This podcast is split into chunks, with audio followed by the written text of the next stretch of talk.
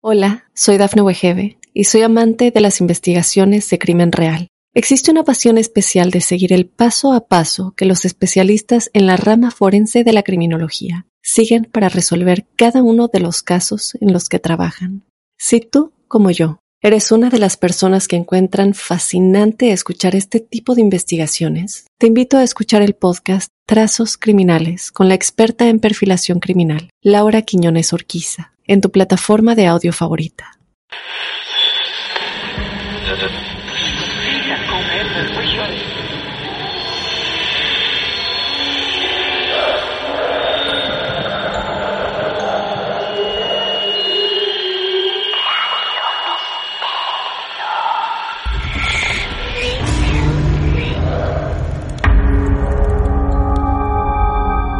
Abrimos nuevamente las puertas de este club de amigos de lo esotérico, de lo extraño. A veces en campos paranormales, otras veces en terrenos de contacto extraterrestre o alichos, magia negra, posesiones y tantas cosas más. Pero ¿qué pasa cuando un hijo está en el medio de todo esto? Sí, un hijo. De eso se trata la historia que vamos a conocer hoy de César. Alguna vez César de México nos contactó y nos dijo que tenía su caso real para compartir con todos nosotros. Doble mérito esto de desnudar ante ustedes, ante los que hacemos Martes de Misterio, una historia tan, tan real como intensa cuando un hijo está de por medio. Viajamos de Mar del Plata, Argentina, a México para recibirlo a César.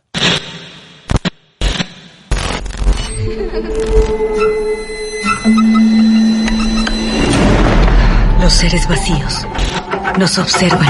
Hasta hoy se registran muchos reportes de actividad paranormal en él.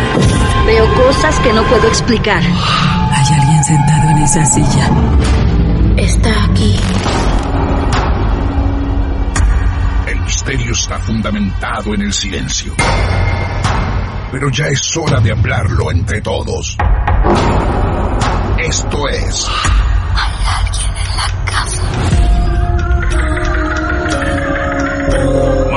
De Misterio. Es divertido asustarse a veces, ¿no? César, en México, buenas noches, te saludamos desde Argentina. ¿Cómo estás, amigo? Hola, muy buenas noches. Muy bien aquí, con calor, aquí en México. Bueno, me alegro, César, que estén disfrutando del calor. ¿Cuántos años tienes, Sí. César? Eh, 35 años. 35 años, perfecto. ¿Familia? ¿Tenés familia? Sí, estoy casado, tengo un niño. Un niño y precisamente involucra a mi niño esta historia. Ah, bueno, bueno, bueno. Bueno, mira cómo empezamos. Miren cómo se presenta César. La historia viene por el lado de su pequeño. Hoy tu pequeño tiene cuántos años? Eso, ahorita tiene él nueve años. Eh, él le pasó cuando él tenía cinco años. Bien, amigos y amigas. Más o menos César algo nos acaba de adelantar, así que nos vamos a prestar todos a hacer silencio, a que nada se interponga entre un nuevo caso real y ustedes. Esta es la historia de César, que arranca desde este punto. Adelante César. Muchas gracias. Mira, era hace tres años, eh, eh, aquí en donde vivimos, era de noche, eran como las 11 de la noche, ya estábamos acostados, y a mí me pareció ver una sombra, una especie de humo que bajaba del techo y se reposaba eh, sobre mi hijo en su cama. Y yo pensaba que era un sueño, ¿no? Yo trataba de ahuyentar ese humo como humo. Me levantaba de la cama y, y veía que, que el humo se iba cada vez que yo me levantaba. Eso llegó a pasar tres veces. Wow. Esas tres veces me, me dio mucho miedo porque no sabía si era un sueño lo que estaba viendo o si era verdad. Era de, re- de re- levantarme a las 2, 3 de la mañana y ver que del techo, sal- atra- atravesaba el techo ese humo, era un humo negro como una nube de, una dimensión de unos dos metros aproximadamente y se posaba exactamente eh, arriba de, mi hijo. Ese humo tenía un color en especial y aparte también te pregunto para que todos tratemos de estar en esa habitación. ¿Cómo es? ¿Vos dormías, vos dormías con tu mujer y en, y en una cuna cercano a tu cama dormía tu hijo, tu hijo dormía en la cama con ustedes? Sí, nosotros dormíamos en una cama, mi hijo vivía en el otro extremo de la habitación, en su propia, en su propia cama, y yo cuando este, llegaba a despertarme en la noche, no sé por qué, a esa precisamente hora, veía yo el humo bajar, era un humo denso, como cuando ves que está la nube cargada de agua, es un, humo negro, y, bajaba de la oscuridad que estaba el, cuarto, aún así se llegaba a apreciar esa, esa nube negra, a pesar de que el cuarto estaba oscuro. Qué bárbaro. Y, cuando yo me levantaba a, a, a, ir a ver a mi hijo para, para ver qué era lo que estaba pasando, claro. esa nube se desaparecía en ese mismo instante.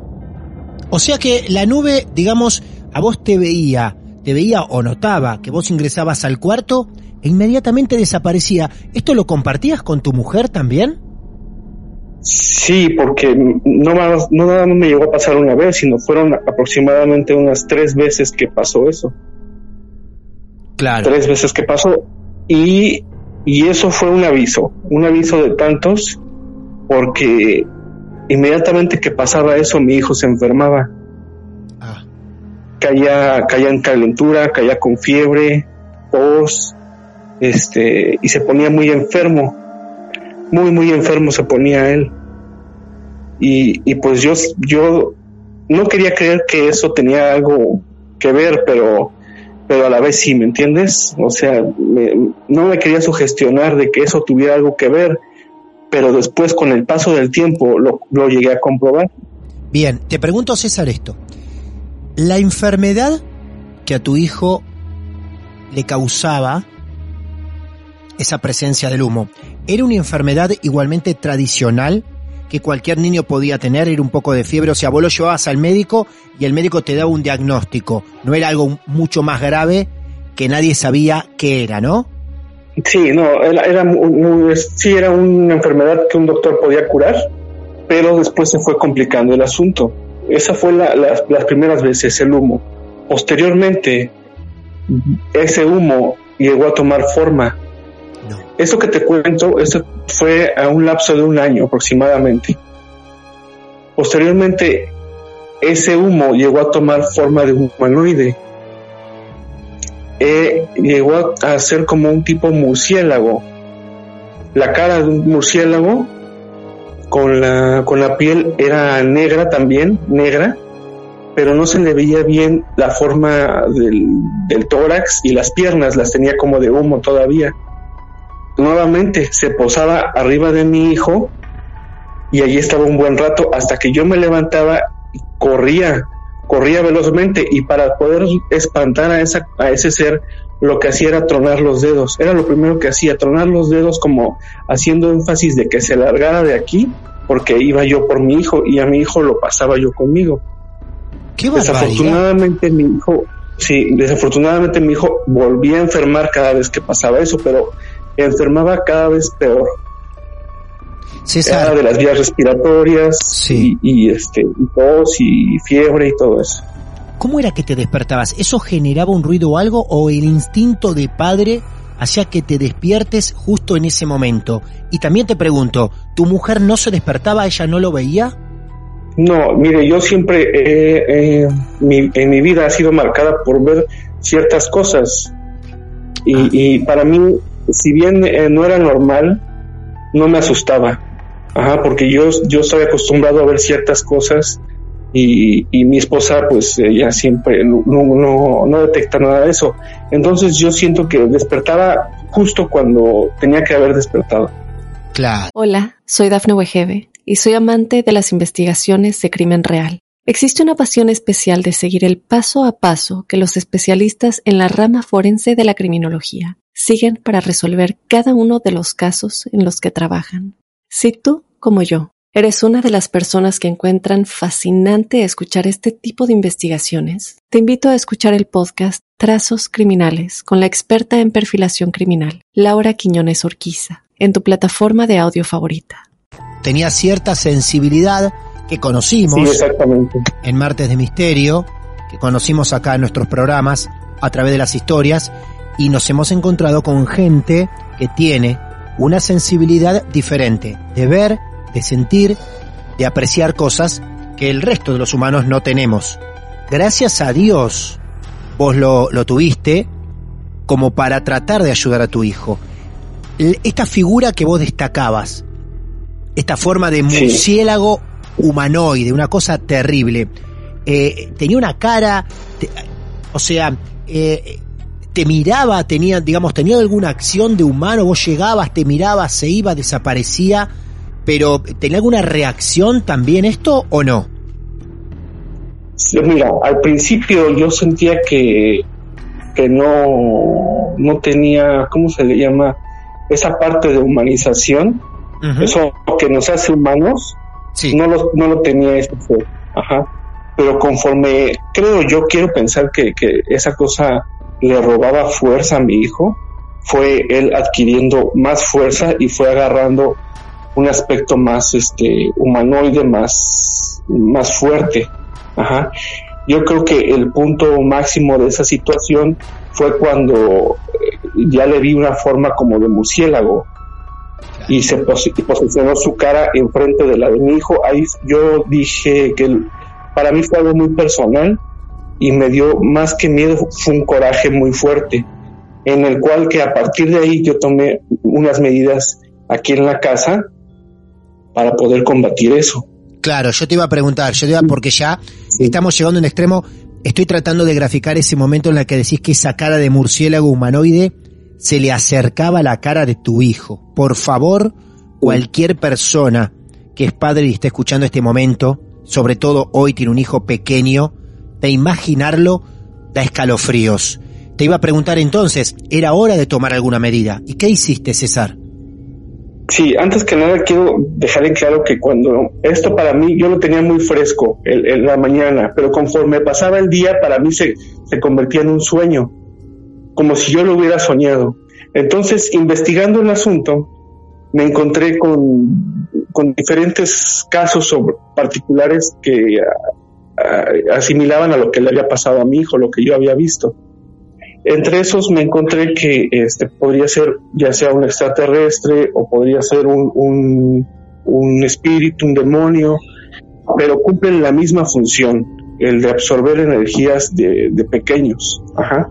En algunas culturas lo conocen como un, extraterrestre, un reptiliano, en otras culturas lo conocen como un monstruo, un, un es en, en Estados Unidos, por ejemplo, eh, lo conocen así, que se posesiona sobre los infantes y les quita la energía. Y, y, y yo investigando dije, bueno, eh, prácticamente es el mismo ser, ¿no? Y entonces fui a lo natural yo, me dediqué a lo natural investigando y hice brebajes yo para poder ahuyentar a ese ser. Para un segundo, para... Sí. Vos, tu, tu, tu investigación fue a partir todo del mundo de Internet y a partir de eso vos empezaste por lo que leías en Internet a crear las No, propias mira, medicinas. Sí, sí, mira, yo no, yo no, yo nací con esto y también mi madre lo tiene, este, este, podemos decir, este don, y ella fue quien más que nada me instruyó a, a poder combatir esto. Y aparte, pues inve- investigación ya sea en internet, con ella, con, con las vivencias que hemos tenido a lo largo de- del tiempo, nos ha enseñado a combatir este tipo de, de cosas sin necesidad de adentrarnos o, o- o un poco más, pisar, pisar este terreno donde no debemos pisar. Te entiendo perfectamente, claro. O sea, los terrenos en los que no están preparados, mejor no meterse y sí, Sí. llegar a, terrenos donde los pueden llegar a manejar, ¿no? Sí, exactamente. Y nosotros, ¿eh? porque pedir ayuda a un extraño, a, un- a una persona que se dedica a eso. Entonces eh, empezamos a hacer tipo vaporizaciones con plantas en la casa, quemar hierbas para alejar este eh, vibraciones malas, todo eso, y, y, resultó, fíjate que resultó. Y no sé, por, por alguna cosa u otra lo dejé de hacer y pasó el tiempo, pasó un año completo, cuando de repente, en una noche, se apareció otra vez, pero esta vez que se apareció fue distinto. Ya tenía el cuerpo completo, formado, medía tres metros, uñas y dedos largos, era flaco, flaco, flaco, con su piel, su piel era grisácea. Sus ojos en esta ocasión sí me veían fijamente a mí, y sus ojos tenían un color rojo brillante. Jamás se me va a olvidar eso. Me veían sus ojos, me veían fijamente a mí. César, era una cosa espantosa, era el mismísimo demonio, era una cosa increíble. Sí, me partí, pero dije, este es la misma, el mismo ser que ha estado molestando a mi hijo. Y sin dudarlo, la, tomé a mi hijo entre los brazos, me levanté, tomé a mi hijo entre los brazos y se acostó conmigo.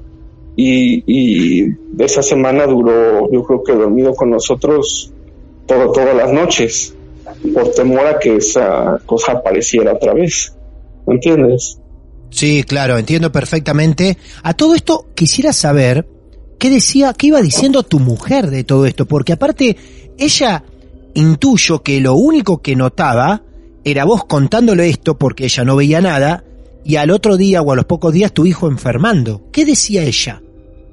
Bueno, mira, ella, ella es de las personas que jamás en la vida le ha pasado algo sobrenatural y ella ha tenido experiencias a partir de que se casó conmigo. Desde que el, desde la primera vez que, se, que nos casamos, el, me recuerdo yo la, noche de, bodas, ese día tuvimos una experiencia este, paranormal y a partir de ese punto le empezaron a pasar allá muchas cosas, ¿sabes? Por favor, o sea, yo, por favor, César, por favor. Digamos que cambié su vida en ese punto, ¿verdad?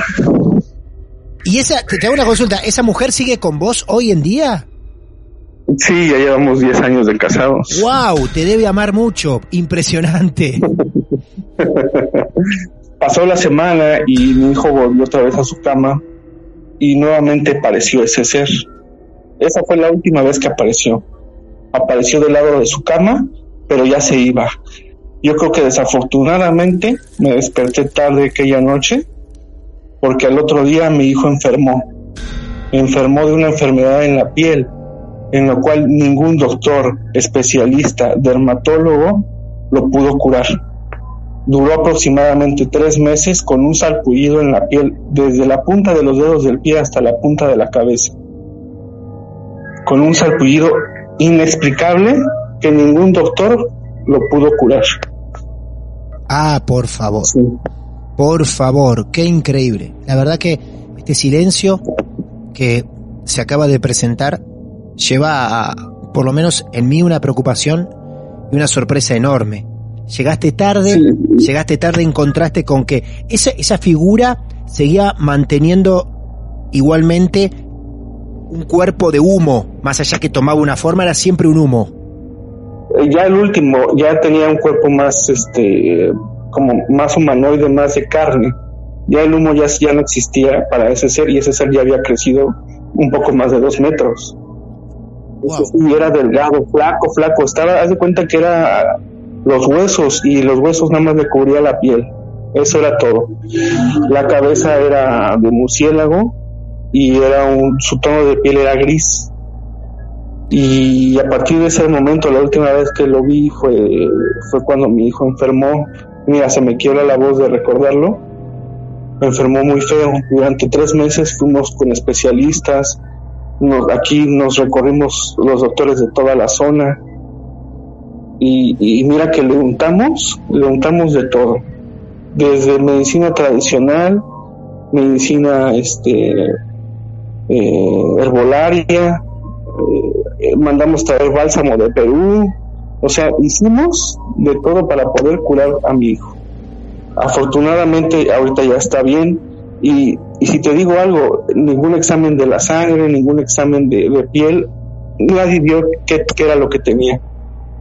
No, los doctores no supieron qué era lo que tenía, pero y no sabemos de todo el merjurje que le echamos y de todo lo que tomó, qué fue lo que lo curó. Por favor, qué Porque historia. nosotros estamos preocupadísimos, sí. Qué historia, ¿eh?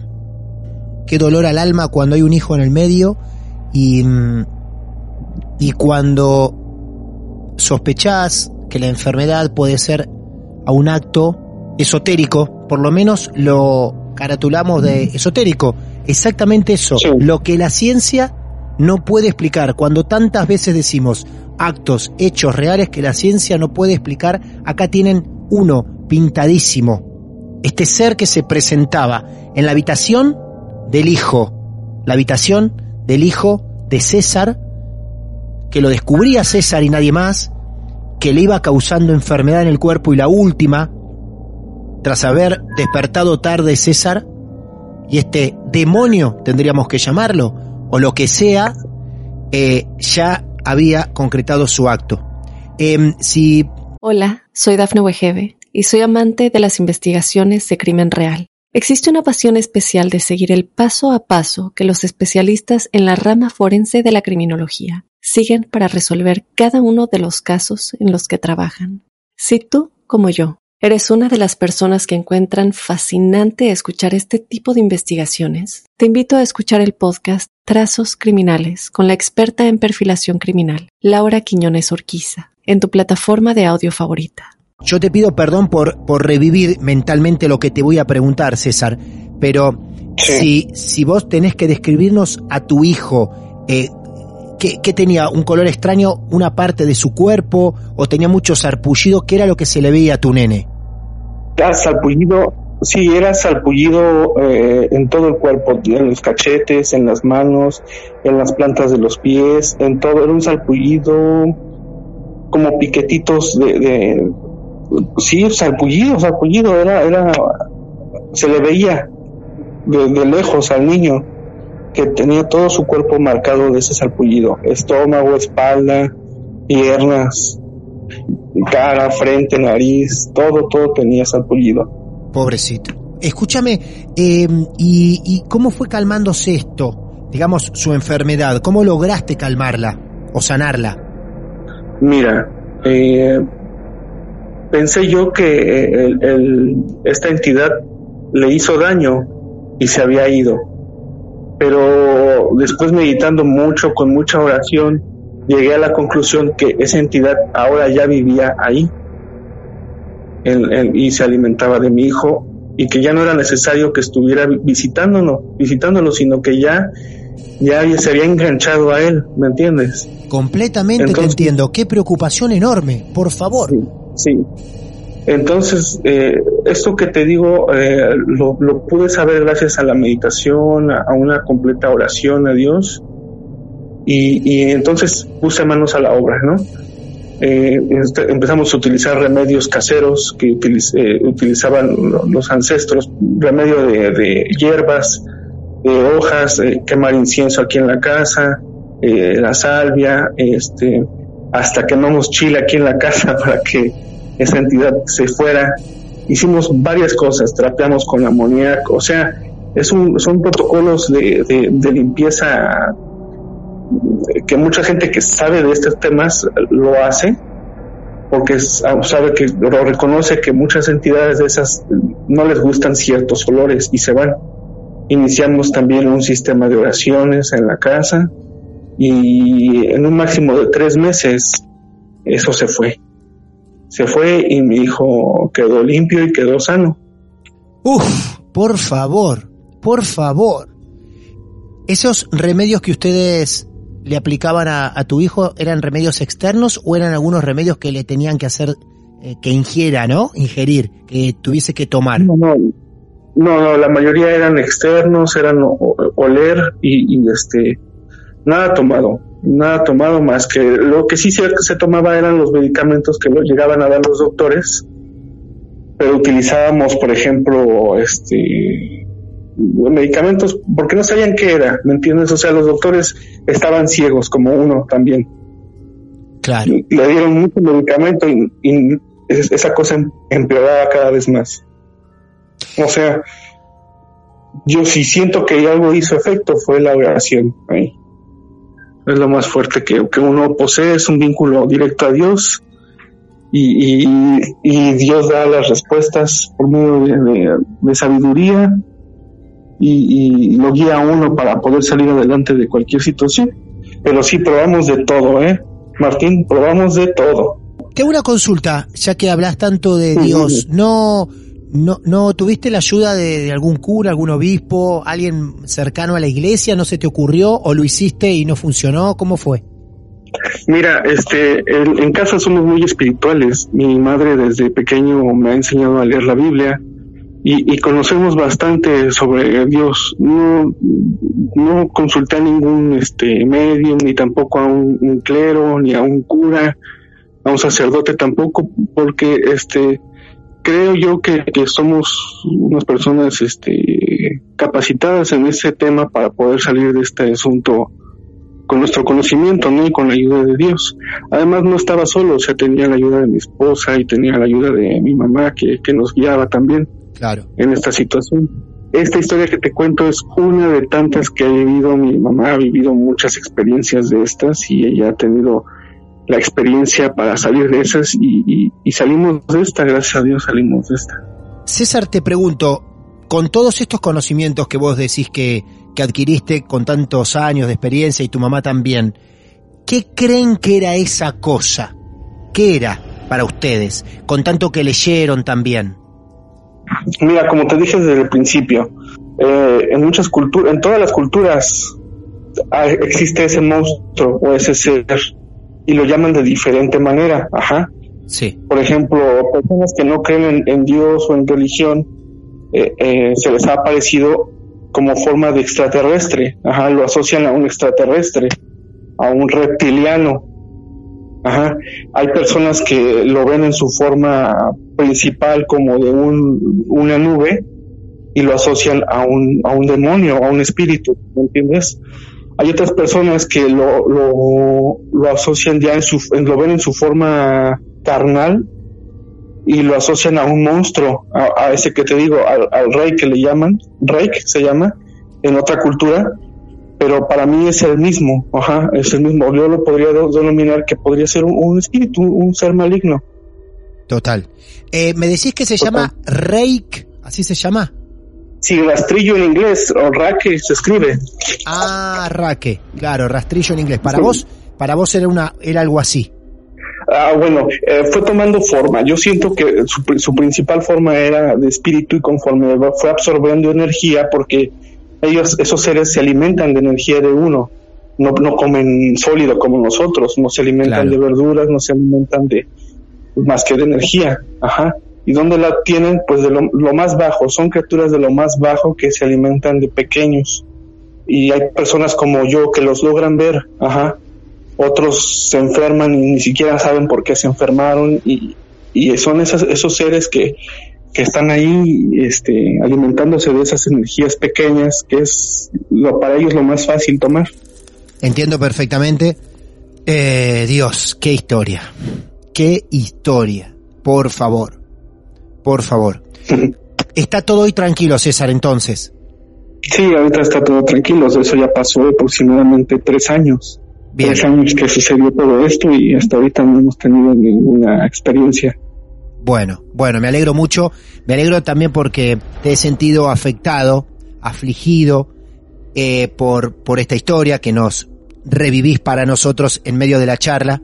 Y a veces mm, era un poquito difícil continuar, notándote sentido por lo que nos estabas reviviendo eh, en tus recuerdos a nosotros. Por eso cuando ya agradecemos de hecho que nos cuenten parte de, de su intimidad y nos confiesen historias que no todo el mundo está dispuesto a creer. Pero si encima son historias tan sentidas, es doble el agradecimiento. Así que César, miles de gracias por querer compartir esto con nosotros, ¿eh? No, gracias a ustedes por, por marcarme. Los escucho ya desde hace un buen rato y, y, y me gusta mucho su programa. Bueno, un beso grande a, a tu pequeño. ¿Tu pequeño cómo se llama, César? Se llama Christopher. Christopher. Bueno, un beso grande para Christopher, también para, para tu mujer. Y gracias nuevamente por ser parte de Marte de Misterio. Muchas gracias. Saludos a todos. Un abrazo grande.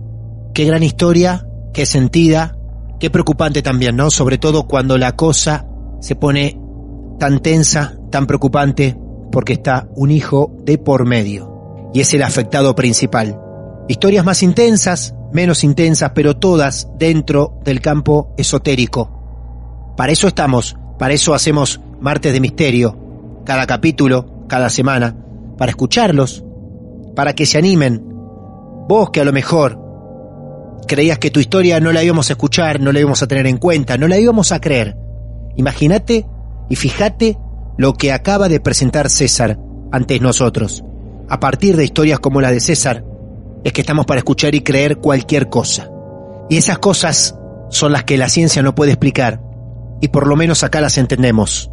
Si vos tenés tu relato real para compartir, nos buscás en redes sociales arroba martes de misterio, estamos en Instagram para seguir activos y cerca todos los días de la semana, no solamente los martes, también hay un grupo donde van compartiendo sus experiencias y cosas en Facebook y estamos también por Twitter para estar día a día, toda la semana.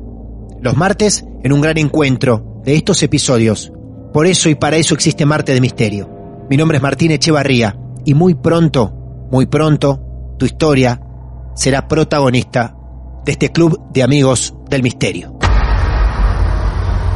Lo más alucinante que le pasó al miedo en los últimos tiempos. Martes de Misterio. Hola, soy Dafne Wegebe y soy amante de las investigaciones de crimen real. Existe una pasión especial de seguir el paso a paso que los especialistas en la rama forense de la criminología siguen para resolver cada uno de los casos en los que trabajan. Si tú, como yo, ¿Eres una de las personas que encuentran fascinante escuchar este tipo de investigaciones? Te invito a escuchar el podcast Trazos Criminales con la experta en perfilación criminal, Laura Quiñones Orquiza, en tu plataforma de audio favorita.